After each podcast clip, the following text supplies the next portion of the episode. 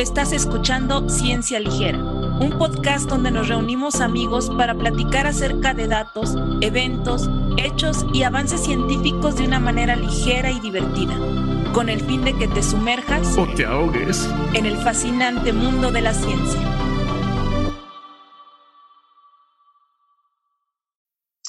Antes de empezar este capítulo, queremos mandar unos saludos a Sujei, a Carmen, a Josué y a Liliana. Eh, muchas gracias por, por, estarnos escuchando, que llevan todos los capítulos. Síganos escuchándonos y pues a recomendarnos también. Es claro que desde el establecimiento de la especie humana como sociedad, las mujeres han jugado un papel secundario en muchos aspectos. Y la ciencia no es la excepción. Pero lo cierto es que las mujeres han hecho grandes e importantes descubrimientos que han cambiado nuestra visión y mejorado la comprensión del mundo que nos rodea. Es por esto que en este episodio especial, en el que conmemoramos el 8 de marzo, que es el Día Internacional de la Mujer, y recordando además el día 11 de febrero pasado, que se celebró el Día de la Niña y la Mujer en la Ciencia, les traemos ocho científicas cuyos descubrimientos revolucionaron la ciencia, pero que no fueron, desafortunadamente, no fueron reconocidos. Bueno, ahí este, Hola chicas, ¿cómo están? Hola, hola. hola. Este, bueno, recordando un poquito, ¿verdad? De que por qué el 8 de marzo, qué es lo que se conmemora. Pues básicamente se conmemora la lucha de muchas mujeres a lo largo de la historia eh, por tratar de ser reconocidas, digamos, de una manera igualitaria en derechos, en salarios, horas laborales, que fue como lo primero, ya que, bueno, sabemos que cuando las, las guerras, los hombres iban a, a, la guerra, las mujeres se quedaban y la verdad es que fueron pues la fuerza laboral que sacó la economía de los países adelante. Eh, pero eran explotadas, tenían jornadas laborales muy, muy, muy largas, este, obviamente por salarios mínimos, no tenían derecho a, pues, a guarderías o a permisos especiales en caso de que tuvieran hijos. Y bueno, eso motivó durante muchos años muchas manifestaciones por gracias a las cuales este, pues podemos ahorita trabajar, estudiar, tener cierta independencia en, en muchos aspectos. Entonces, pues es importante recordar esto. No lo hemos ganado a pulso, ¿eh? O sea, que de que somos luchonas, sí somos. Porque... somos luchonas. Las mujeres luchonas. No, pues qué, bueno que lo mencionas, Mariana, porque sí es verdad. Eh, eh, se han relegado las mujeres en muchos aspectos pero aquí específicamente en este episodio, pues vamos a hablar, como nuestro podcast es dedicado a la ciencia, de aquellas mujeres que sufrieron por todo eso eh, en el aspecto científico. Bueno, eh, voy a iniciar yo hablándoles de una astrónoma alemana de nombre María Winkelmann. Ella, pues, eh, nace en 1670, o sea, fue como de las primeras astrónomas mujeres que existió. Y de hecho, bueno, ella relata su, su biografía que fue muy afortunada, ya que en esta época, pues la educación era para las mujeres era nula, o sea, no, no se les otorgaba, no había pues derechos ni nada. Pero su papá era astrónomo y él creía que las mujeres tenían el mismo derecho que los hombres de recibir una educación básica al menos. Y entonces él se encargó de, de educarla. Años después él muere, pero su tío, que también estaba dedicado como a la ciencia, a la astronomía, eh, sigue este, instruyéndola y sigue educándola. Ella crece, pues obviamente rodeada en un ambiente científico y pues se empieza a desarrollar profesionalmente. Ella inicia en un observatorio como ayudante de un astrónomo y bueno, aquí es donde conoce a otro astrónomo que se convertiría años más adelante en su esposo. Em, además de ser esposos, pues eran compañeros del observatorio. Ellos después de, de trabajar un tiempo juntos se mudan a Berlín.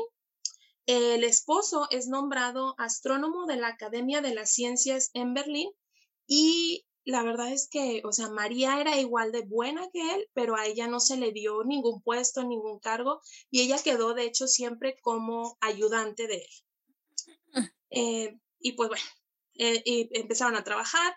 Ellos tuvieron cuatro hijos, o sea, tuvieron un hijo y tres hijas. Y bueno, pues mientras seguían trabajando, ¿no? Y María en 1702, me parece, descubre un cometa y pero oficialmente los registros del descubrimiento del cometa fueron dados a su esposo. Claro. Este, pero luego viene, o sea, también, o sea, la traición. El esposo no dijo nada, o sea, él dijo hasta ocho años después que en realidad pues él no, no había sido y que María había sido la que había descubierto el, el cometa, pero todos dijeron, ah, sí, está bien, y siguieron dándole no el le creyeron. Sí, no, o sea, pues de que, ah, pues está bien. O pues, demasiado tarde, ¿no? Ya era el famoso con, con lo del cometa. No, y aparte 1600, ¿cuándo ibas a pensar que una mujer iba a tener la capacidad? O sea, aunque lo dijeran de haber dicho, sí, está loco, o sea, nada más. No sé por qué. Sí, o sea. No fue, no fue ella. Incluso, o sea, María publicó varios trabajos, o sea, siguió trabajando, hizo publicaciones y aún así jamás se le dio el reconocimiento de, de sus estudios o de sus este, descubrimientos. Em, pasa el tiempo, el esposo muere y pues deja este cargo que les dije que había ocupado, pues vacante, ¿no? Y entonces esperaba que la que ocupara ese puesto iba a ser María, pero no. No. Fue otro astrónomo y ella de nuevo quedó como su ayudante. Eso es eh, tan típico, ¿eh? En todas las historias que, de las que vamos a hablar, eso es súper típico. Es como la constante, desafortunadamente. Yo aquí, bueno, quiero hacer una pausa si en algún momento me molesto. en algún momento tiro. Me salgo de mí. Algo muy enojada. es que sí da coraje, es que sí da Claro. Coraje. Porque luego, o sea, eh, bueno, durante todo este tiempo, pues obviamente los hijos crecen, bueno, el hijo y las hijas crecen. Y también eran astrónomos, pues es que de papás astrónomos viviendo en el ambiente ahí del observatorio, etcétera, y eran, mencionan pues igual de buenos, o sea, el hijo y las tres hijas. Pero, pues el único que logra tener un puesto, este, y que de hecho nombran director del observatorio de la Real Academia de Ciencias en Berlín, es al hijo. Y las hijas lo único que pudieron ser eh, fue ayudantes de él y de otros, igual que María, que nunca pasó de ser ayudante en un observatorio. Claro, porque y bueno, que no tuvieran capacidad. En 1720 ella muere. Eh, nunca fue reconocida a pesar de que su esposo en su momento a lo mejor, pues no a lo mejor, muy tarde le dio el, o sea, dijo la verdad, pero pues la verdad es que no, nunca fue reconocida por, pues por el descubrimiento del cometa. Como ven, esa es como la historia de, de María Winkelmann, una astrónoma alemana que descubre un cometa y que nunca obtuvo reconocimiento. Es más, o sea, dejen ustedes que nunca lo obtuvo. Nunca logró ser como un titu o sea, titular o tener un cargo claro. eh, en donde se desempeñaba, siendo que era muy buena.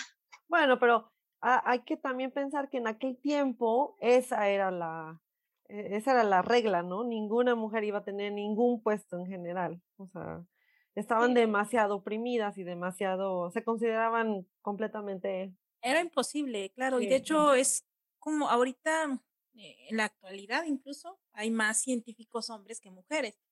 Y si hiciéramos un recuento desde el inicio, digamos, de los descubrimientos científicos, por así decirlo, hasta el momento, eh, claro que van a ser mucho más hombres y no podemos decir que, que hay gente que lo dice, pues claro, porque los hombres son más inteligentes y por esa razón han hecho más aportaciones.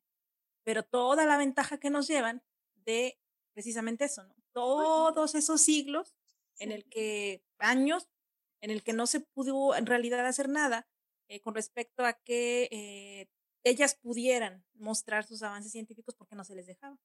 Sí, o sea, es que ni siquiera, ni siquiera es falta de capacidad, o sea, es falta de oportunidades, falta de, espacios. Exactamente. Sí, no, está.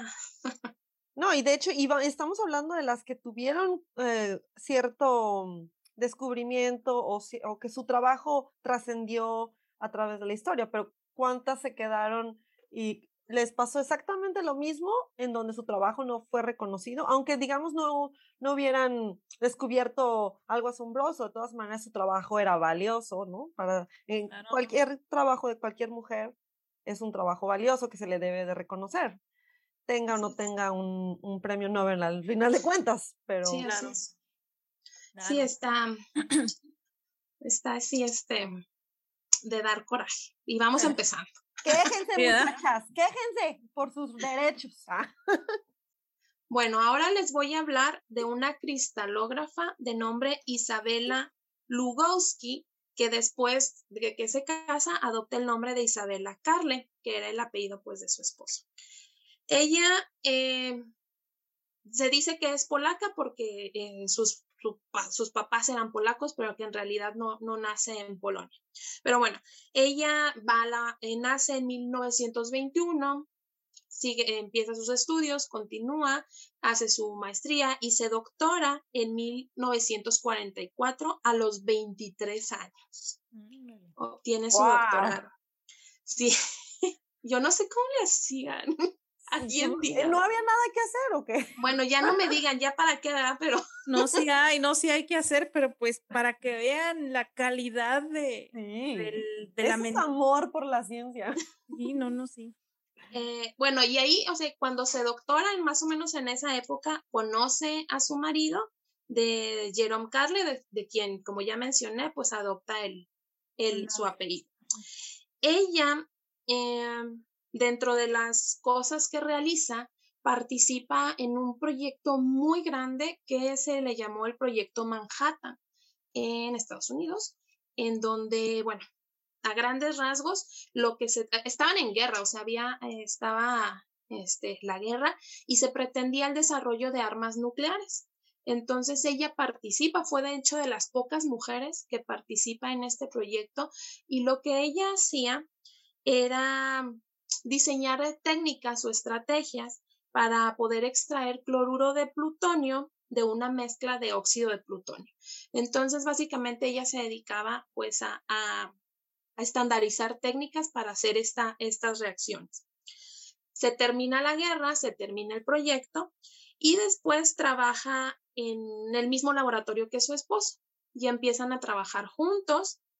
Eh, decían ellos eh, de hecho el esposo decía, bueno, que hacían muy buena dupla, muy buena mancuerna, porque más bien él era como muy teórico y ella era práctica, o sea, la parte de diseñar los experimentos, diseñar las técnicas, pues ella lo hacía. Entonces, pues ellos diseñan un, bueno, un método que de hecho el esposo lo había desarrollado mucho tiempo antes, pero nunca trascendió. O sea, el esposo, como les digo, era un científico más bien teórico, da este, esta técnica que consistía en utilizar como matemáticas para determinar la, estructura molecular.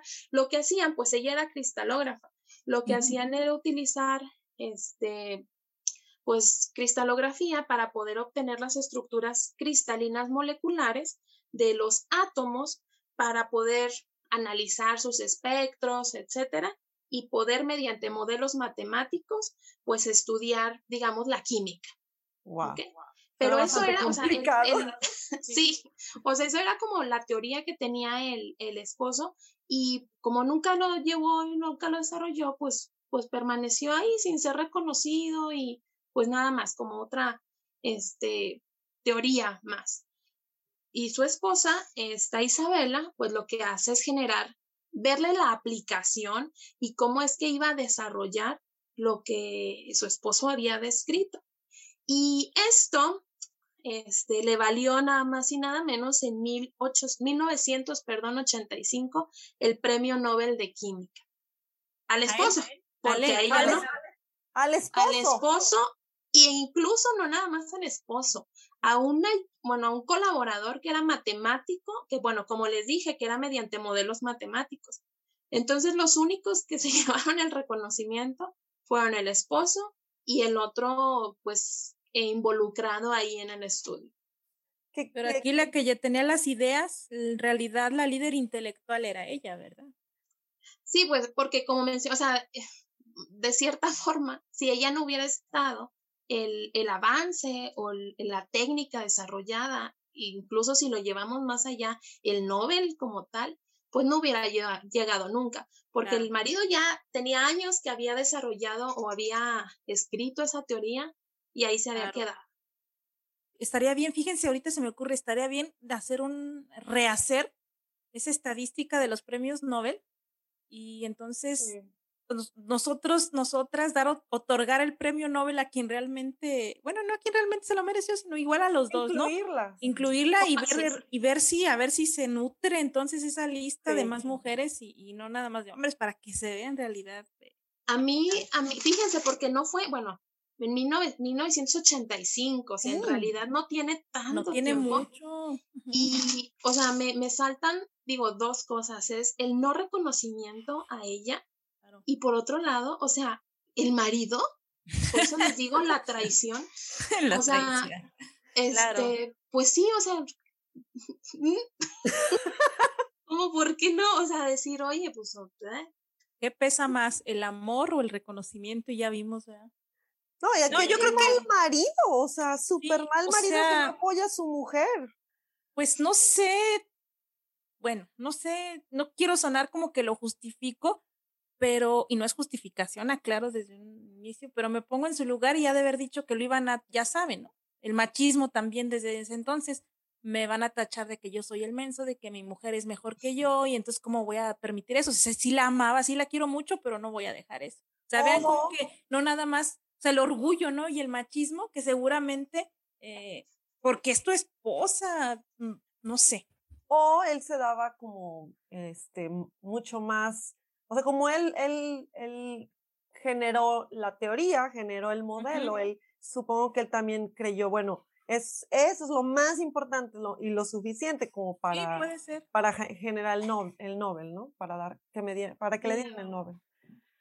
Está Pero bueno. como, ay, repito, o sea, son este, injusticias, porque en realidad son injusticias, porque aparte no creo que ella haya sido como de, ok, no me, no me reconocieron, ¿no? O sea, también luego, o sea, cuando estás leyendo dices, oh, si me dio coraje a mí. Claro. Bueno, ese es, ese es un, buen punto para discutir. O sea, eh, todas estas mujeres de las que vamos a estar hablando, en general, ¿se quejaron o, o, o no se quejaron o estaban conformes con el hecho de que no habían sido reconocidas? Porque, por ejemplo, ella muere en el 2017 o sea, reciente, o sea, sí le tocó todavía toda, es, bueno, el, como la más apertura, más espacio en, las mujeres, pero sí, no, no me puedo imaginar, no, no creo que haya estado muy conforme, pero ya no viene más, o sea, ya la historia la verdad es que se acaba. Así de, pues, le dio el Nobel a, a, su esposo y a otra persona, hombre, obviamente. no. Bueno, y por último, les voy a hablar de Florence Bell ella eh, estuvo mucho tiempo, eh, digamos, en las sombras, en el anonimato, porque no era conocida, hasta hace relativamente poco, en donde se salen a la luz todas sus aportaciones y es llamada la nueva dama oscura del ADN. Ella nace en 1913 y una parte del trabajo que ella realiza es describir cómo se podrían usar los rayos X, es decir, eh, por cristalografía, eh, para revelar la estructura regular y ordenada de una fibra biológica que en ese momento se llamaba ácido timonucleico, que ahora conocemos como ácido nucleico o ADN. Ella, bueno, pues estudia, se, se especializa en los rayos X, en cristalografía, y empieza a trabajar con un un científico que a lo que se dedicaba era también, o sea, quería como ver estructuras, pero más bien eran fibras naturales tipo pues textiles y demás. Después de que ven que lo pueden hacer, dan un salto a decir, bueno, si ya observamos esto y si ya podemos develar estas estructuras, pues vamos a ir a otro tipo de moléculas como no sé, biológicas, por llamarlo de algún modo, y es entonces donde empiezan a, estudiar estas, eh, o tratar de encontrar la estructura de, las, de estas fibras de DNA. Eh, se dice que ella sienta las bases para poder descubrir la estructura del DNA. En 1938, más o menos, junto con su el jefe de laboratorio en donde ella trabajaba, propusieron el, el modelo inicial de la estructura del DNA. Y bueno, dice la historia que en este momento ella es llamada por el servicio militar para integrarse a la Fuerza Aérea Auxiliar Femenina. Y entonces ella empieza a trabajar, según cuentan su hijo, me parece, en el desarrollo de radares y cosas así. Eh, ahí, en el servicio militar, conoce a un militar, se casa con él y después se van a Estados Unidos. Eh, ahí trabajó como química industrial este, mucho tiempo y después se retira y queda, pues ya, o sea, se queda al cuidado de sus cuatro hijos. Eh, y ya, no se volvió a saber más de ella. Y por eso es que en la historia, a lo mejor del descubrimiento de la estructura del DNA, pues ella no es, no es conocida o no se sabe mucho de, de, las aportaciones que tuvieron. De hecho, por ahí dicen que este, el jefe de laboratorio, cuando ella es llamada al servicio militar, este, pide que no, que no la llamen porque ella es muy importante y que van a hacer este, descubrimientos muy importantes, pero dicen, no, no, no, nosotros la necesitamos acá, o sea, ¿eso qué? Y entonces nosotros la necesitamos. y bueno. Fueron por causas más bien de cómo era la situación mundial en aquel tiempo, no, no porque su jefe no la haya apoyado. Sí, bueno, hasta cierto punto sí. Sí, o sea, y ya, bueno, en el 2000 um, ella muere y como dato ahí nada más, este, en el certificado de, de función, su ocupación decía ama de casa. Ay, no. Dale, ama de casa. Digo, que no tiene nada de malo. O sea, al final de cuentas, este, quizás ella no, no sé, ¿verdad? Quizás ella eh, así lo quiso. Claro dijo, pues ya no me interesa seguir para allá, ya no me interesa y yo me quiero dedicar a esto. Pues, es muy válido, es claro, muy válido, ¿no? Con lo, que quiera, lo que tú quieras hacer con tu vida, ¿no? Pero si, si ya llevas como cierto trabajo hecho, este, pues volvemos a lo mismo, ¿no? O sea, ¿por qué no tomar en cuenta las personas que vienen después de ella y que retoman los trabajos? Exacto. ¿Y por qué no? Es que es tan simple como decir, ah, sí, ella, ella hizo los primeros experimentos para tal descubrimiento. No, no, no les lleva mucho. Pero bueno. Pues como que le resta mérito, ¿no? Y más, bueno, si es una mujer como lo estamos viendo en estos casos. Sí, porque no fue como, como que en ese momento o su trabajo no fuera que nadie la apoyara, así como dices, Marcela, más bien fue cuando se da ya la estructura, pues a ella no se la menciona, era como les decía, en realidad es desconocida. De hecho, es muy buen punto, porque eh, eh, em, hablando de, de, ella y de cuando la estructura de ADN este, se descubrió o digamos se, se, generó un modelo de cómo era el ADN, las personas que lo hicieron, eh, los muy reconocidos científicos Watson y Crick, tampoco se les ocurrió darle este, su lugar a otra científica mujer que también tuvo un papel importante en, ese, en esa estructura del ADN. Entonces, le pasó exactamente, bueno, no exactamente, pero también no fue reconocida. Entonces, más bien, los que le podríamos, podríamos culpar a Watson y Crick por, la, por no darle su lugar a esas dos científicas, ¿no? Y a otro por ahí, que también sí, este... hubo otro, sí, sí, sí. Este... No, esos, esos Watson y Crick, híjole, qué barbaridad. Raymond, Raymond Gosling, me parece. Entonces ellos en realidad toman de base los estudios de Rosalind Franklin y a su vez Rosalind Franklin toma de base los estudios de, de, de, Florence, ¿no? Entonces, lo, que les mencionaba hace ratito, si en realidad rehiciéramos esa lista de los acreedores del premio Nobel, pues ahí van Florence Bell y Rosalind Franklin también, ¿no? Sí. De hecho, si, si hablamos un poquito más sobre Rosalind Franklin, que yo creo que es una de las científicas, eh, mujeres científicas más reconocidas en el sentido que no fue reconocida. O sea, si la gente puede saber de alguien que no fue reconocida por su trabajo, es, creo que ella es una, una de las más importantes. Y, y de hecho, fue, fue ella, Rosalind Franklin, la que siguió o retomó los experimentos con rayos X para buscar la estructura del DNA, que, que, em, que en cambio Watson y Crick lo que hicieron fue nada más generar el modelo teórico de la estructura del DNA, ¿no? Y, y Rosalind Franklin lo que, lo que hizo fue hacer experimentos en el laboratorio para, con datos, poder decir así es la estructura, una doble hélice. Y esta mujer, este, bueno, lo que dicen es que lo que sucedió en realidad es que ella estaba trabajando en su laboratorio, estaba haciendo este, muchísimos experimentos que llevaban mucho tiempo de, de, de procesamiento con, con, el uso de rayos X para ver cómo estas moléculas estaban, este, cuál era la estructura de estas moléculas.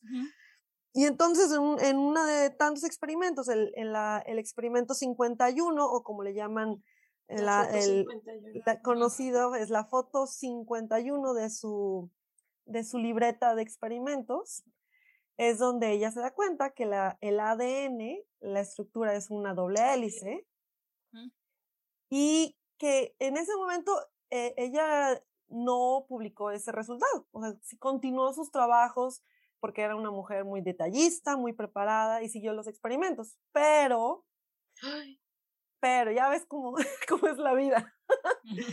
Ay, no, cómo son de gandallas.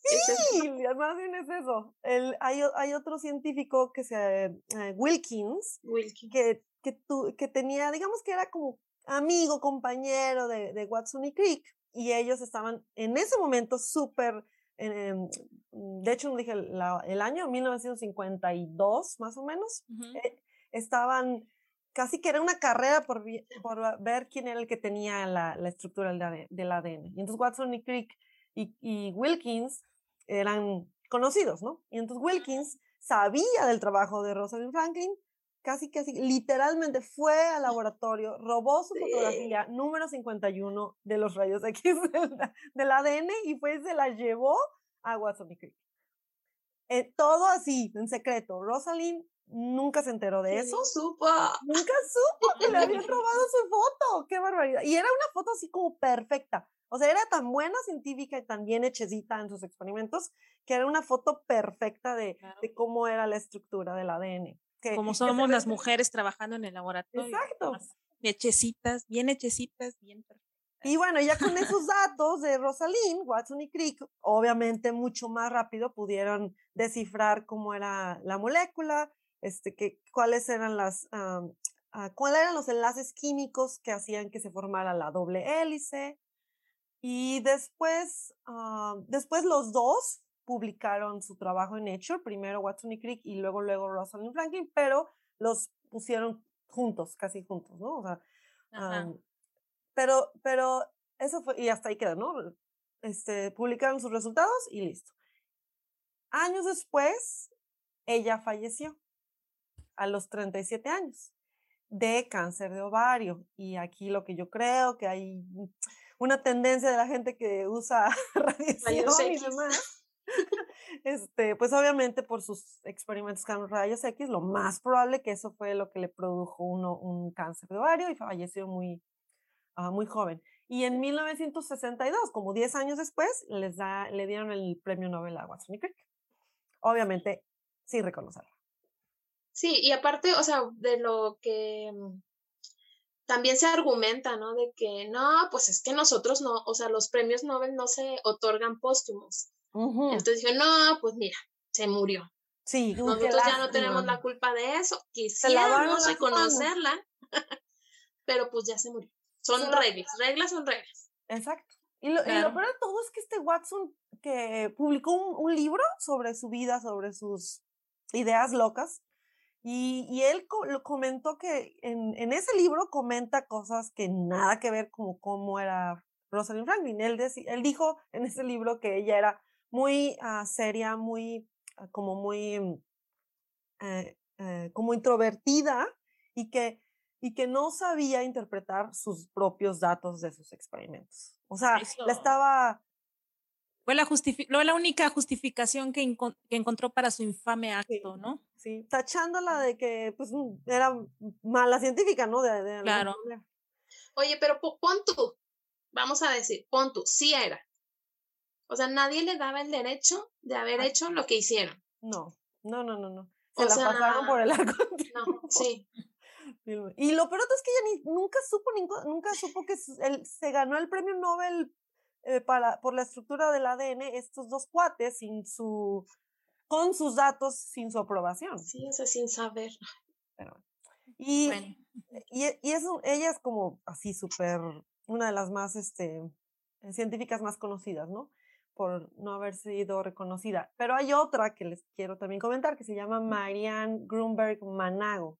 Y ella es una una científica que también, como muchas otras de las que hemos hablado, tuvo la oportunidad de tener una educación en ciencia, lo cual en general no había muchas oportunidades en los mil, 1900, bueno, no había oportunidades antes, pero, pero en los 1950 tampoco, también era un privilegio, ¿no? Tener una educación este, de posgrado en, aquel, en aquel tiempo. Y entonces, este, lo que ella hizo fue, estaba, era bioquímica. Ah, y entonces lo que ella hizo fue ah, estar en un laboratorio de un doctor americano español que se llama doctor Severo Ochoa que me da gracias su, nombre. sí. Si era, severo, con ella. Y entre los, las, las investigaciones que estaba haciendo, ella trabajaba con bacterias, con, con reacciones químicas en Nueva York. Y un día ella, muy emocionada, a la hora de la comida, le dice a sus compañeros, este, esta, esta, esta reacción química eh, que estoy haciendo eh, libera fósforo, fosfato perdón. Y, y, no debería, porque lo que estamos, eh, ah, ella tenía un problema en que se supone que el, doctor le había dicho, estudia esta reacción, y ella estaba encontrando completamente algo diferente que nadie se esperaba.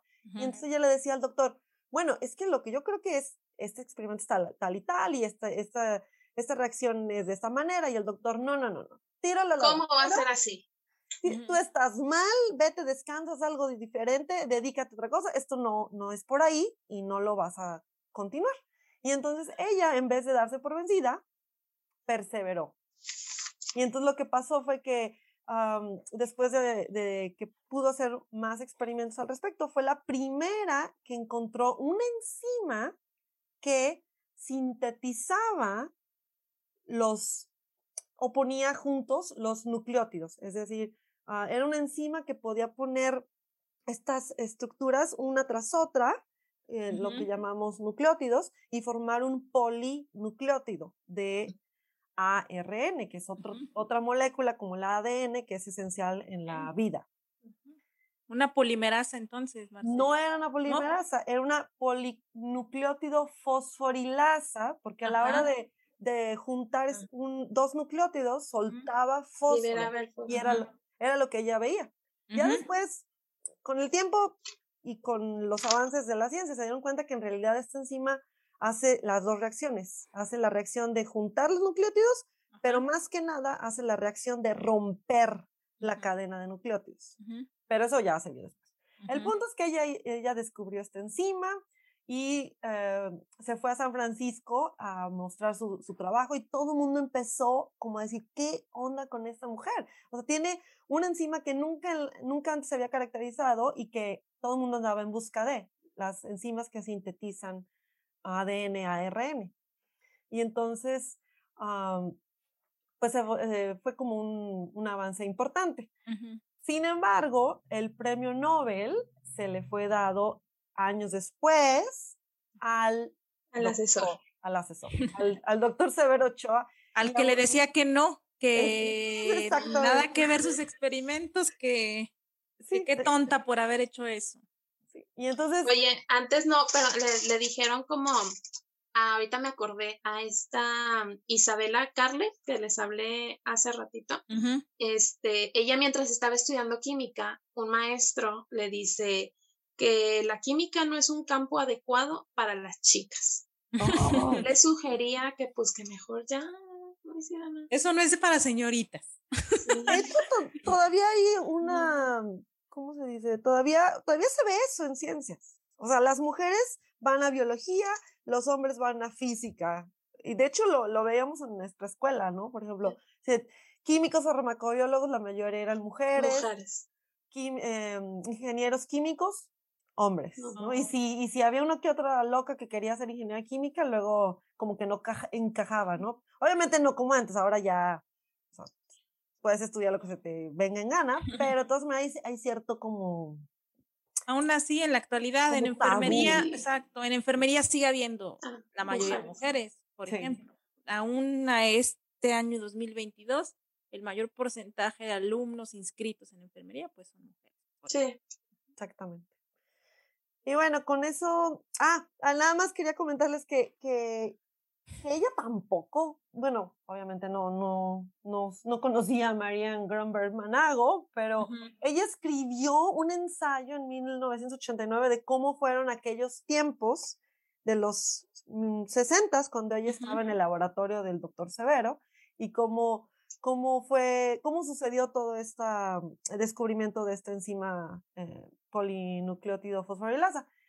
Y en su ensayo, mm, lo, lo, último que menciona, o la frase con la que termina su ensayo, es de que, que le, da, le dio mucho gusto que eh, haber eh, sido, bueno, lo, lo, dice más bien así como, como que fueron momentos muy importantes en su vida y que, que le da mucho gusto que la enzima y su importancia fue reconocida en el premio Nobel. O sea, o sea todavía, no, fue, si, fue sarcasmo de que la enzima fue reconocida en el premio Nobel y no su nombre, porque obviamente no fue mencionada en el premio Nobel, o en realidad no le También a lo mejor habla de ella, o sea, de que a mí no me importa, o sea, e, el, descubrimiento es el importante, que en realidad eso es lo importante cuando se hace ciencia, ¿no? Los avances, el conocimiento. O sea, ¿qué más? Bueno, pues sí, ¿verdad? Sí da, sí, el reconocimiento de la persona, pero es como un apapacho al ego, ¿no? O sea, decir, yo hice, pero pues lo importante en la ciencia es eso, el descubrimiento en sí. Claro, es que ese es el ejemplo claro de la mentalidad que debe tener, en realidad, pues todos los, los oficios, las profesiones, pero en la ciencia particularmente, como mencionas, María, en la realidad eh, uno está en la ciencia porque quiere aportar para ayudar al mundo. No estás en la ciencia y claro que existe gente que solo está en la ciencia por el ego, ¿no? Sí. Pero, y, y hay que también estar conscientes de que es una cadenita de, de experimentos o de, de, éxitos en la ciencia que, que, con el tiempo se tienen que como juntando, ¿no? Entonces hay, hay ciertas evidencias de tal cosa, luego hay ciertas evidencias de otra cosa y así poco a poquito se va formando una historia completa de cómo funciona el mundo en general, ¿no? Claro. Este, pero hay gente que tiene más oportunidades o está en el lugar correcto, en la hora correcta. Sí, claro, eso también influye. De hecho, hablando sobre esto de las mujeres en la ciencia y sus maridos, es también común eso, es muy común eso, ¿no? Que el marido y que los dos son científicos, los dos trabajan probablemente en el mismo campo y a lo mejor en el mismo laboratorio, ¿no? Ajá. Hay, hay otra científica que se llama Esther Lederberg, eh, bueno, en realidad es Esther Zimmer y Leatherberg es por su marido. Es el, eso parte. Les digo que yo, miren. a mí me gustaría no tener que traernos el, ponernos el, el, el apellido del marido, ¿no? Porque claro. cambiamos el nombre. Pues es que viene desde hace muchos años, porque tú dejabas de ser, o sea, es que, piénsenlo, porque tenemos el apellido de nuestros papás. Entonces dejamos de ser del papá para ahora ser de otro hombre. Claro. Sí. Y, y, eso es... es Claro, y eso desde el inicio se tomaba porque pues tú vas, o sea, si te casabas ya eras propiedad de...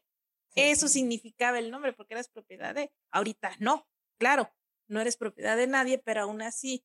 Eh, eh, La costumbre. En, años, digamos, no tan lejanos, seguía siendo, este, no sé, Francisca Pérez de, todavía hasta hace... No, no y también, eh, y también es cultural, ¿no? Porque hay otras culturas que donde agarran... Em, o sea, puede, puedes poner, el, eh, quedarte con tu apellido, apellido. no a fuerza usar el, el, hombre, o sea, dependiendo de, de dónde estés Que a final de cuentas, como dice Mariana, tomas tu apellido, el que te quedas es el de tu papá, ¿no? Exactamente. Pues sí. Pero bueno. Porque el de tu mamá se pierde con las generaciones. Por ahí investiguen, ahí lean a ver si en su tiempo usted, o sea, todos los que no estén tenemos escuchando. libre. no tenemos de, tiempo mm, libre. Este, um, los apellidos de las mujeres. Mm, ya. O Ujú. sea, cómo es la historia desde las antiguas civilizaciones. Está Ok. interesante y frustrante y Claro. Molesto. Eso de investiguen ustedes. Oh, ok. Este, bueno, ahí entonces les decía que esta Esther Ujú.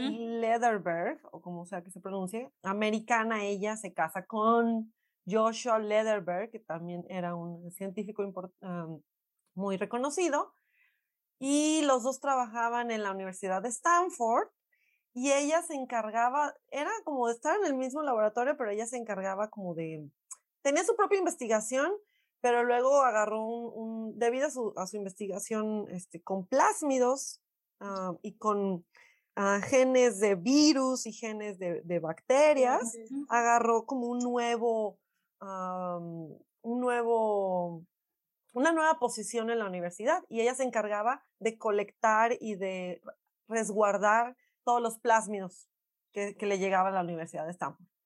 Los plásmidos, ¿qué son, Marcela?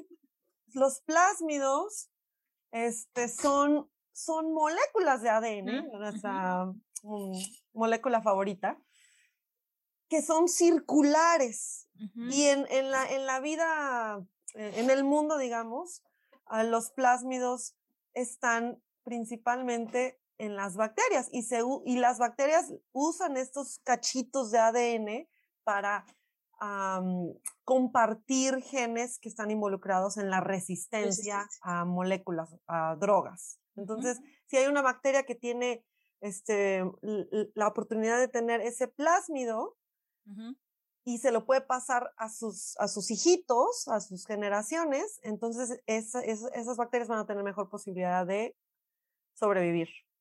Que incluso se lo pueden pasar a otras especies, ¿no? Para Sí, que, o sea, no necesariamente en una transferencia vertical que se le llama cuando es de un, el progenitor a la madre progenie, sino de una especie a otra, las bacterias transmiten, transfieren más bien esos plásmidos a través de este mecanismo llamado transferencia horizontal de genes. Que de es hecho, interesante. Esther Lederberg era una de las cosas que estaba estudiando. Eh, eh, También. Ella es la más, digamos, una de las cosas por las que este, ya después se le supo que era, que es- no, no se volvió famosa por- porque no, no fue famosa, pero el que fue famoso fue el, el esposo, pero ella fue la que mm, descubrió el, el fago lambda, este virus Mm. que todos los científicos que trabajan en un laboratorio de biología saben porque lo usamos este, como usamos ese ADN en nuestros experimentos. Pero en realidad es un virus que lo que hace es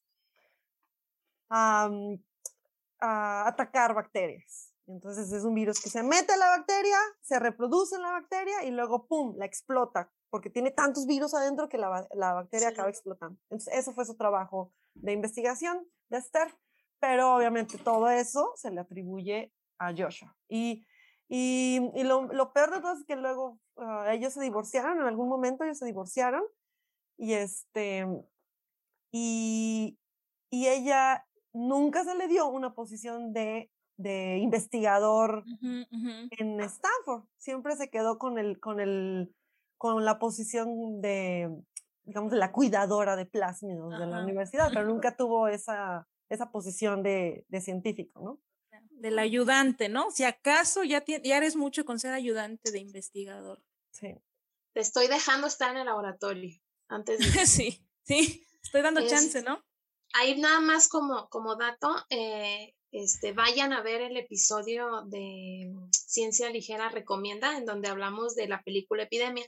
Y al inicio mencionamos una frase, este, y esa fue dicha por Joshua Ledenberg.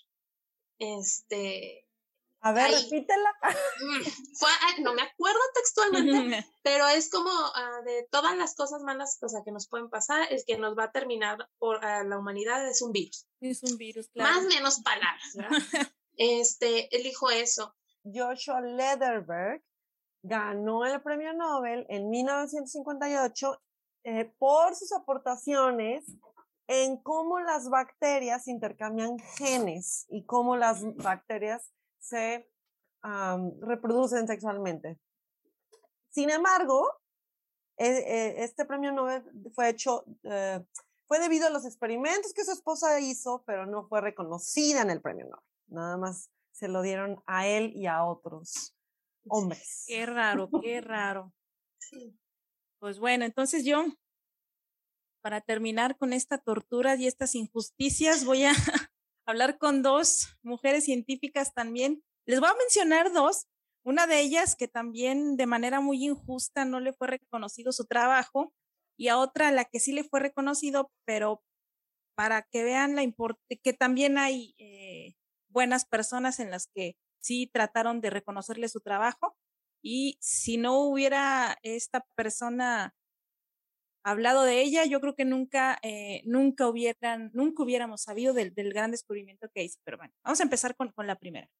Eh, la primera de ellas es Liz Meitner, una mujer a la que de hecho se le da el apodo, se le conoce como la madre judía de la bomba atómica. Retomando todo esto que hemos estado eh, hablando con respecto a, las científicas por el lado de la física. Ella estudiaba o se enfocaba en esos estudios que eh, se enfocaban precisamente a la fisión nuclear, a la generación de las bombas atómicas. Por ahí, Marcela creo que mencionó a una de ellas, fue Mariana, que ah, sí, participó en el proyecto Manhattan. Manhattan. de, hecho, también uh, Marianne y Rosalind también estaban involucradas en, eso, ¿verdad? Sí, en investigación relacionada con las guerras de aquellos tiempos. Ok. Sí, ella de hecho, pues su época fue precisamente durante la Segunda Guerra Mundial. Bueno, ella, ella fue una física que nació en Viena en 1878. Eh, lo, me voy a enfocar en lo que ella, eh, sus estudios, cómo empezó, eh, la desigualdad que, tuvo. En realidad ella era muy, muy inteligente. De hecho, la aceptaron eh, para que pudiera estudiar eh, en la universidad debido a, la gran inteligencia que, tenía y realizaba sus prácticas ahí en la universidad y apoyaba a muchos de los científicos hombres que había, había cuestiones con respecto a la fisión nuclear, con respecto a la física que ellos no entendían y ella iba y les explicaba. Así tan, tan inteligente era que ella iba y les explicaba. Eso no, no, no lo No, deja tú, tan inteligente era para que un hombre aceptara en esas épocas que una mujer le explicara. Esa, exactamente. Es decir, que ellos sí la, la tenían como en un ¿Nunca, perdón? Ajá, sí. Como que la, reconocían su inteligencia como para claro. ¿no? Como dice Mariana. Sí, exacto. Bueno, cuando estaba estudiando ahí esas ciencias y letras, eh, desde ahí se le, se le notaba la gran capacidad que tenía. Posteriormente ya se muda a, Berlín porque no veía mucho de su futuro en Viena y ahí le pide permiso a Max Planck, otro gran científico, porque obviamente aquí no estamos para atacar hombres, aquí vamos a reconocer también el gran mérito que tienen todos los hombres que, que son buenos científicos le pide permiso para asistir a sus clases y Max Planck al ver que en realidad era muy buena, porque no tenía permitido a las mujeres estar ahí en, la universidad, eh, le dice que sí. Y entonces ella empieza a asistir a esas clases y es ahí cuando conoce a otro científico denominado Otto, que se llamaba, perdón, Otto Hahn. Este científico tenía su laboratorio allí en Berlín y empezó a colaborar con Leis de tal manera que, eh, como hemos estado hablando con estas mujeres que ustedes nos han eh, mencionado, a la par, colaboraban mucho con, con, todas estas investigaciones. Pero aquí lo que, lo que cala en el orgullo es que el laboratorio no podía aceptar mujeres. Entonces no se le permitía a ella, sí colaboraba con Otto, que era este científico, pero ella lo hacía en el sótano. Ella trabajaba en el sótano. ¿En el sótano? en el sótano. Y Otto o sea, esta, esta, para que vean que esta, es, en realidad todo es injusticia, pero para que vean lo que le hicieron a esta a, Trabajaba en el sótano y él eh, pues, en su laboratorio, ¿no? Entonces, eh, y era el sótano. Oye, él con aire acondicionado, con el mini split y la otra. Sí, la otra ahí. aire a los equipos para que pudieran. entre, maderas, porque me parece que ahí trabajaba un carpintero antes ahí en la, en, en la universidad y así empezó. En realidad ellos, pues su, su unión fue tan buena que publicaron varios trabajos eh, sobre el actinio, sobre este, este elemento. Fueron una pareja muy productiva y publicaron muchos artículos.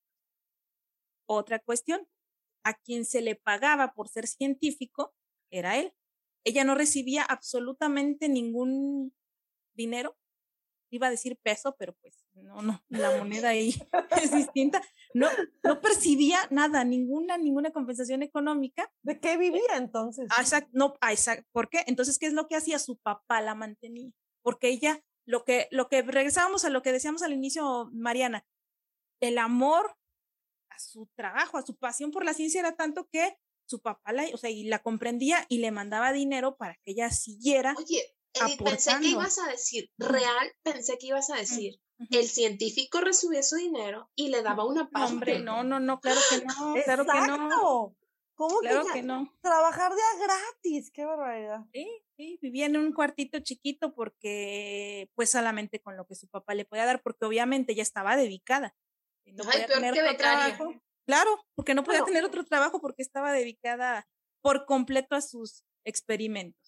Y, y de, fíjate, en ese, eh, eh, en realidad ella también tenía la oportunidad de poder, de poder hacer algo que le, le apasionaba gracias a la ayuda de su papá, lo cual es una oportunidad que otras mujeres ni siquiera Exactamente. tenían. Exactamente, sí, este, gracias a su padre también fue que tuvimos grandes avances eh, científicos por parte de ella. En, 1912 se construye el Kaiser Wilhelm Institute para Física, eh, en donde ahí se les eh, hizo una oferta, porque en realidad sus, artículos, sus publicaciones eran tan buenas que dicen, vénganse a trabajar acá a este instituto, a, tanto a Otto, que era su colaborador, como, como a ella. Pero obviamente a él sí le ofrecen un puesto de científico, de investigador como tal, y a ella no. A ella nada más le dicen, pues tú eres colaboradora, sin eh, seguían con esas, esas desigualdades. A diferencia de, de algunas eh, científicas que ahorita nos acababan de mencionar, ellos sí le calaba, ella menciona que sí le molestaba bastante eso, pero eh, seguía adelante, trabajando ahí con estudios de, de, de radiactividad. ahí ellos en ese laboratorio con, este, consiguen perdón, tener su propio sección, una sección dedicada precisamente a estudios de radiactividad y de fisión, de fisión nuclear. Es ahí donde ella eh, empieza a trabajar como técnica de rayos X, además de muchos estudios que, que realiza. Eh, conoce incluso a Einstein. Einstein la, al, al, platicar con ella se da cuenta de la, pues de la gran capacidad que tiene y le llama como que la, no, nuestra Marie Curie, ¿no? Le, menciona así que ella es nuestra Marie Curie debido a la, la, la gran capacidad que tiene. Era lo que te iba a mencionar, que, que toda esa época en donde ella vivió con la gente, con los científicos que tenía alrededor, me recuerda a Madame Curie. Y de hecho, habría que dedicarle un episodio a Madame Curie por una de las mujeres científicas reconocidas en este mundo. Sí, sí claro. que le costó, ¿eh? O sea, le costó, pero pues pero es así que... Y, y, tiene muchas cosas como particulares, ¿no? De hecho, te les podemos recomendar un libro, ¿no? Sí, Del cual hasta podríamos platicar después. Sí, claro, más adelante podemos platicar de eso. Pues bueno, entonces se llega la época en la que el imperio nazi se establece. Ya saben, empiezan a, a, a tratar de acabar con la, la raza judía, gitanos, etcétera. Pero se le llama a ella para que participe. Obviamente que no son tontos, no reconocen su, capacidad para que participe en el proyecto Manhattan y, era, y ella lo rechaza. Ella rechaza totalmente eh, para trabajar en eso, pero sus avances fueron tantos y contribuyeron tanto para la creación de la bomba atómica que por eso se le llama eso, ¿no? la, madre de la, de la, bomba atómica. Nada más que ella decidió trabajar en, en ese proyecto. Eh, cuando se viene todo esto del régimen nazi, el director del instituto en el que estaban le exige a su colaborador que la expulse, que la, eh, la saque del laboratorio. ¿Por eh, qué? Pues si ya estaba en el sótano, pues, pues quería que no, eso fue después cuando ya estaban ahí en un ah, laboratorio. eso fue años después, cuando ya, tenían ir más abajo, ¿no? Cuando ya tenían eh, su propia eh, sección, ella se ocurren muchos eventos, pierde su nacionalidad austriaca, también era eh, por algún, era judía no completamente, pero, y que era mujer, entonces, ya saben, ¿no? El machismo, la raza aria, todo. Perder de por todos lados, pobre. Claro, la de perder por todos lados. Entonces, el director le exige al colaborador que, que la expulse para afuera y pues eso hizo, ¿no? Para, para evitar problemas. Eh, la invitan posteriormente eh, a trabajar porque sabían de su capacidad en, en, otro país y de hecho ya se va hacia Holanda y ahí empieza eh, a encontrar un, un puesto como profesora y empieza a tener ahora sí a trabajar con un sueldo, pero obviamente tenía un sueldo muy, muy bajo y no se le permitía tener estudiantes, a diferencia obviamente de los hombres. Vean como que hay una luz de que sí te admito aquí como profesora en Holanda, pero no puedes tener estudiantes porque pues, eres mujer. ¿sí? También todo quieren, todo quieren. Siempre bajo control. Claro, es, claro. Es un control por donde puedas este, mantenerlas así como. Sí. Sí, esta historia que les doy para, que vean, esa sí está bien dedicada a todas las injusticias que le hicieron. Ella entonces empieza con sus investigaciones en este nuevo laboratorio ya de manera independiente, pero aún así seguía teniendo contacto con su antiguo colaborador, Otto Hahn. Y obviamente le seguía aportando muchas ideas, a pesar de que ella estaba aparte y a pesar de que la, la corrió, pero sí, pero este, pues es que mira, me están diciendo y para evitar problemas, incluso no la puso en varias de sus publicaciones porque estaba este, eh, este auge de, del régimen nazi, de todos estos problemas, de para evitarme problemas, pues no te pongo, pero está bien.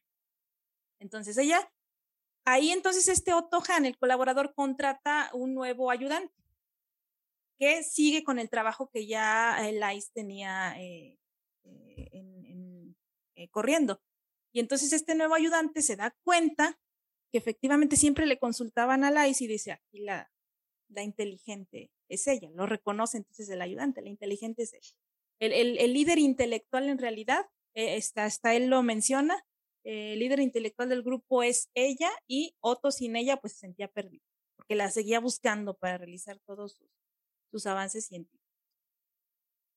Eh, ahora viene lo, lo, más grave. No, o sea, lo más grave lo más grave porque por todos estos trabajos se publica un artículo en Nature, eh, para los que son del área de la ciencia y para los que no, esta revista es muy, muy, muy prestigiosa. Publicar en Nature es, eres como casi que ganarte un Oscar.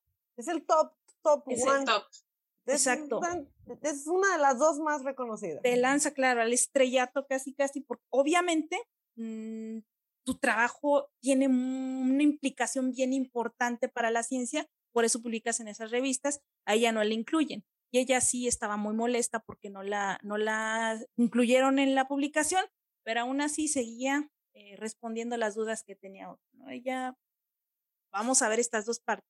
Sí mencionaba que estaba totalmente en contra, que estaba molesta de lo que le habían hecho, pero seguía ayudando, haciendo sus aportes.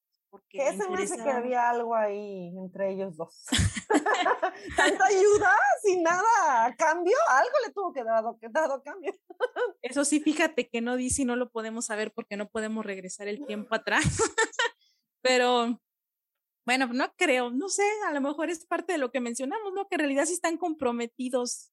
Las personas, hay personas comprometidas a la ciencia, ¿no? Sí, pero las relaciones este, entre compañeros, luego así pasa, ¿no? Madame Curie, que cuando se volvió viuda, también tuvo una relación con un físico, un científico físico. Claro. Por abajo del agua. Entonces, bueno, en, en 1944, bueno, en 1939, los em, proponen como los nominan para el Premio Nobel de Química a ellos dos, tanto a Otto Hahn como a ella, pero a pesar de que ella estaba propuesta, misteriosamente cuando se entrega el Nobel, el Nobel únicamente se le entregan a Otto Hahn por todos estos descubrimientos. ¿Por qué? Porque uno de los que estaban en el comité, ¿se acuerdan que en el laboratorio en el que estaban anteriormente le empezaron a decirle, sácala del laboratorio, esto está muy complicado? eh, uno de ellos era parte ahí del, de la afiliación del comité y entonces no quisieron que, le, que se le otorgara el Nobel a, ella por, por, estos descubrimientos y ella eh, dice que, que, pues no, no supo nunca, ¿no? Si por ser los profesionales o por ser machistas, pero pues en esa época tan complicada. Eh, o por la cuestión nazi, ¿no? De cómo pensaban en aquel tiempo. Claro, pero entonces eh, vean, ¿no? Esa, vean todo, todo lo que ella tuvo que haber sufrido y para que en realidad no se le otorgó absolutamente ningún reconocimiento. Pero estuvo al pie del cañón. Ella estuvo al pie del cañón siempre. Se le reconoció eh, ya después, eh, durante toda su carrera en realidad, eh, sí se le, se le otorgó la medalla Max Planck, el premio Tohan, la medalla Wilhelm Exener en 1960, ya después. Ella fue una de las que sí no se le reconoció nada durante su tiempo, pero ya después se le, se le fue reconociendo con otros premios. Oye, pero eso, eso pasa también, ¿no? De que ay, bueno, pero mira, sí le dieron este otro diplomita y esta, o sea, sí, pero sí. El, digamos, bueno, o sea, no que, pues sí, el novio te da reconocimiento. Claro, y entonces, o sea, es como, bueno, mira, claro, y, como les mencioné, este trofeo de participación. Y, y, este, ya ven que les mencionaba que aún así tampoco podemos decir qué malos hombres o qué malos científicos que no los quieren reconocer. En 1966, a los tres les dan eh, el premio Enrico Fermi, tanto a Han, mm. o a Otto Han, su colaborador, a ella, Liz Meiner, y se acuerdan que había conseguido otro ayudante. Strassman, ¿no? A los tres les dan ese reconocimiento y Otto Han intentó que no, que Lice no recibiera ese reconocimiento, pero el otro colaborador no lo permitió y dijo no. Este, ella, ella o sea, él vio, ¿no? Se dio cuenta de que ahí en realidad la líder intelectual, como él mencionaba, era ella. Y entonces vean cómo evitó más injusticias, porque si no, hubiera habido o existido más injusticias de las que les, les he explicado ahorita. No entiendo, o sea, ¿cómo puede ser que ella estuviera ahí con, con Otto, ayudándolo todo el tiempo y él nunca quiso ayudarla de ninguna manera, ni económica, ni Todavía, conocimiento, ni posición como científica, nada, o sea. ¿No? Pues nada Todavía. sacó de ella pues todas sus ideas, todo, ¿no? Sí, sí, todo, o sea, exprimió lo más que pudo y todavía cuando ya se le intentó reconocer, él quería poner el pie para, wow. para que no se le reconociera. Bueno. Bueno, la última científica de la que vamos a hablar hoy, eh, eh, me gustó muy, muy, bonita la historia de, lo que ella descubrió. Y vean, ella es, se llamaba, perdón, Alice Ball, que ella, eh, y nos, me llamó mucho la atención y también me, con gusto lo digo porque ella se tituló como química farmacéutica. nosotras aquí también tenemos esa, esa profesión, somos químicas farmacobiólogas, entonces ella se tituló como química farmacéutica en la Universidad de Washington. Ella trabajó en la Universidad de Hawái, perdón, como profesora de química y de hecho fue la primera mujer y afroamericana, porque ella era afroamericana, eh, que tenía ese puesto. Entonces es... Todavía más, o sea, todavía más afroamericana. A echarle al costal ahí de, de ahí de todo lo de en contra que fuera afrodescendiente. Pero qué chido, ¿no? ¿Estaba en Hawái? En Hawái, sí. Eh, bueno, entonces, eh, en aquella época estaba muy en auge, desafortunadamente, una enfermedad que en ese entonces se conocía como la enfermedad de Hansen y ahora se conoce como la lepra. Ustedes saben que la lepra, pues, es debido a una bacteria y en, y en la época, pues, no existían antibióticos para, para su tratamiento una bacteria prima de la bacteria que causa la tuberculosis. Así es. Lo que se hacía era que distintos médicos chinos indios aplicaban un aceite que extraían de un árbol llamado chaulmogra, un árbol que crece en Asia, y que veían que cuando se aplicaban en la piel eh, tenía cierto alivio, pero no podía penetrar lo suficiente porque en realidad sí había algo en ese aceite que les daba alivio, es decir, algún compuesto que sí inhibía la bacteria, ¿no? Algún compuesto que sí inhibía la bacteria. Pero es, esa gente con lepra, qué, barbaridad, qué sufrimiento tener todas esas lesiones en la piel terribles. de piel como abierta, ¿no? Sí, y, el estigma, ¿no? El estigma de Ah, claro. Y, o sea, nada más relegados de la sociedad también. E, e, era horrible en, tanto en el aspecto psicológico como físico. Parte de la enfermedad que tienes que te estén relegando, que te estén haciendo menos. No podía penetrar lo suficiente y la idea era buscar algo que entonces se pudiera inyectar para que sí pudiera penetrar, porque ¿cómo le hacemos? No? ¿Cómo le hacemos? Porque sí está funcionando, pero como no llega, no penetra como, como quisiéramos, pues entonces vamos a tratar de encontrar los químicos que seguramente tiene esta planta, que son los que están ayudando a que estas bacterias se mueran. Como conocían, eh, de hecho fue un, ayudante de cirujano que conocía a esta Alice, tan buena que era ella como química, como química y farmacéutica, que entonces le pide ayuda.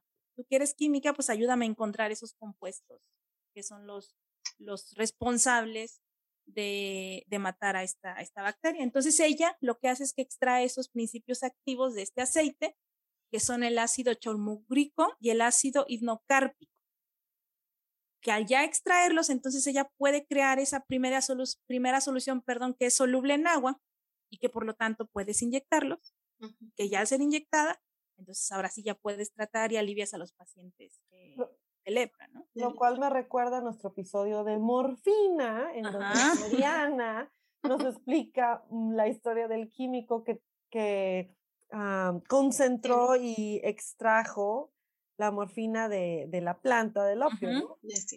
Mucho, mucho mejor tener la sustancia pura que tiene que usar toda, ¿no? Que usar toda la planta en un té.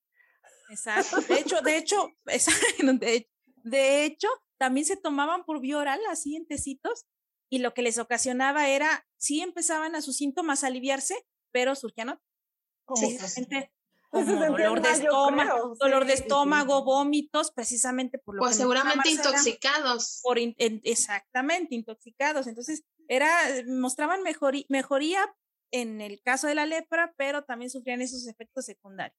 Entonces, por eso la buscaron a ella, ¿no? Para que entonces extrajera ese aceite y ya pudiéndose inyectar, pues tuvo... Y, y, eh eso, yo creo que sí tiene que quedar claro eso, ¿no? O sea, que no es que estemos, bueno, yo no estoy como en contra de las plantas, las plantas tienen este, beneficios para enfermedades, pero sí estoy a favor de que los químicos puedan extraer esas sustancias y que su poder curativo sea mucho mejor sin los efectos secundarios de las plantas, de todos los demás químicos que contienen. Y pues que no sabes al final de cuentas qué te estás tomando. Sí, exacto. Eso es lo malo, eso es lo malo, o sea, porque si no negamos, nadie niega que claro que las plantas, que lo natural, como mencionan, no, no porque digan es que es natural, pues claro que es natural, pero no podemos seleccionar el compuesto que efectivamente te está ayudando. Pues bueno, entonces ya, para no hacerles el cuento más largo, ella eh, pues logra este gran avance de que se pueden tratar y, ese tratamiento se utilizó hasta el descubrimiento de los antibióticos, que ahora sí ya con los antibióticos, que ahora se aplican tres antibióticos para la lepra, pero imagínense, durante todos esos años su tratamiento ayudó, claro, su tratamiento ayudó a que muchísima gente no se muriera, que evitara todos esos sufrimientos. Desafortunadamente ella se muere bien jovencita, jovencita se muere antes de cumplir 25 años. No se sabe exactamente por qué, pero se cree que era porque en ese entonces no había campanas de extracción, ella era química, recuerdan que ah. trabajan con muchos solventes, se cree que fue por eso. Exactamente, se cree, se cree, que fue por eso, pero cuando se muere, otro, otro científico llamado Arthur Dean continúa con su trabajo y con estas inyecciones y estuvieron muy solicitadas y se vendían porque obviamente, eh, claro que servían y se convirtieron en, como les mencioné, la, la mejor forma de, de tener tratamiento la enfermedad. Exactamente, hasta que en 1940 ya saben, los antibióticos, etc. Pero él eh, nunca quiso darle el reconocimiento a Alice eh, Valde, el mérito, ¿no? De su descubrimiento, porque ella fue la que lo descubrió, pero como él empezó a seguir, continuó con ese trabajo, decía, no, soy yo. Y en realidad así hubiera seguido, si no es que en una revista se hace una breve mención de que ella fue eh, eh, la que descubrió esos compuestos, un, doctor de, apellido Holman, dejen claro que fue ella la que creó esta solución y de hecho le menciona el método Val. El método Val y si no hubiera sido por esta, o sea, que queda ya escrito, ¿no? En esta revista que la menciona ella, que fue su método, es que se le reconoce, pero así estuvo durante 90 años hasta que en el año 2000 incluso se colocó una placa conmemorativa ahí en un árbol que está en la Universidad de Hawái.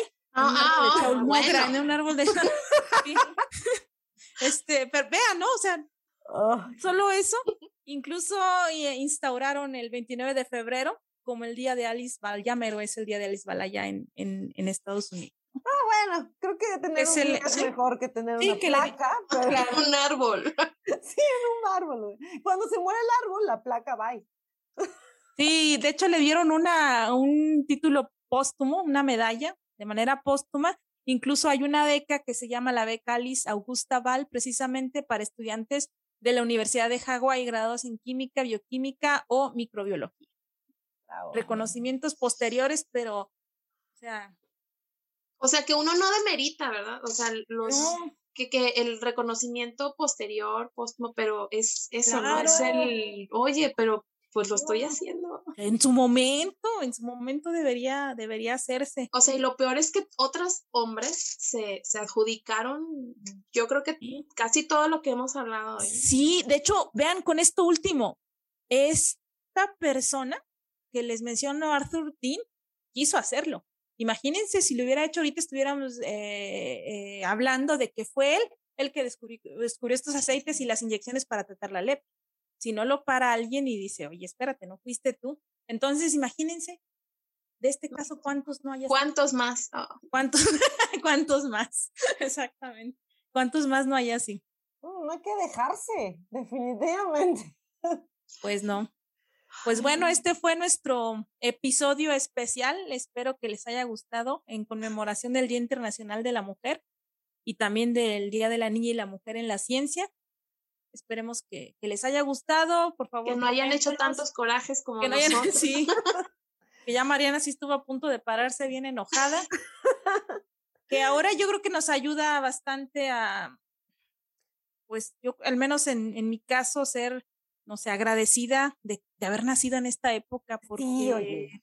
tenemos esa oportunidad y ventajosa. agradez, claro, y agradecerles, como mencionaba Mariana desde el inicio del capítulo, no nada más los derechos a nivel científico, los derechos por ser mujer, todas las mujeres que lucharon por eso, eh, nosotras, y en este momento estamos aquí hablando, si estamos haciendo este podcast nosotras como mujeres es gracias a ellas, que hicieron su lucha, que pelearon por los derechos, nuestros derechos, y entonces pues nada más querer hacerles ese recordatorio, ¿no? No, no hay que dejarnos, hay que seguir con esa mentalidad siempre adelante o navegar con la bandera de que somos, tenemos igualdad, ¿sí? No, no pedimos más que eso, trabajar bajo las mismas condiciones porque todos somos especie humana, al final de cuentas. El No queremos más ni queremos menos.